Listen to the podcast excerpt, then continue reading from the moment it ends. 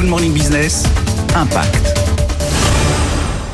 On va parler du marché de la revente de sneakers en édition limitée dans Impact aujourd'hui. Ça a été lancé il y a un an, ça s'appelle Uncle Jay et on est avec son cofondateur Tirin Aryaratnam.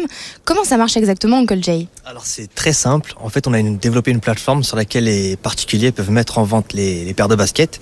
Et nous, Uncle Jay, on joue le rôle de l'intermédiaire entre les vendeurs et les acheteurs. Dès lors qu'on reçoit la paire de baskets dans nos locaux, eh, on va s'assurer dans un premier temps qu'elle est authentique et dans un très bon état. Elle va être ensuite envoyé chez les nettoyeurs. On fait des, nettoyeurs qui sont spécialisés dans le domaine parce que ce sont des sneakers et des fois il y a des matières qui sont assez spécifiques comme le daim, le cuir. Et euh, la, paire va être stérilisée dans un premier temps aux UV pour, enlever toutes les bactéries. On va aussi rajouter notre semelle intérieure au charbon actif pour pouvoir réduire les odeurs et supprimer toutes les bactéries. Et la paire va, va être bien sûr nettoyée de la semelle extérieure jusqu'au lacet pour que la paire, à la fin, on a un rendu qui soit euh, très proche, très proche d'une paire neuve.